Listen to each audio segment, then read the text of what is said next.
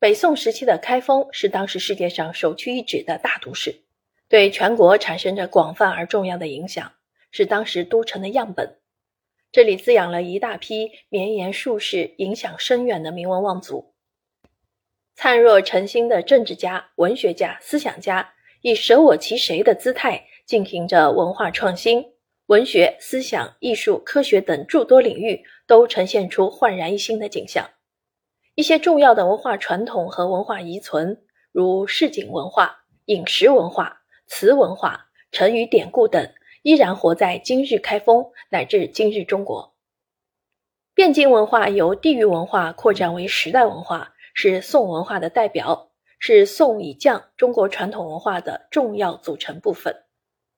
本书在充分阐述汴京文化的基础上，分析汴京开封文化在中国历史的地位，理清它对中国传统文化的创新和影响，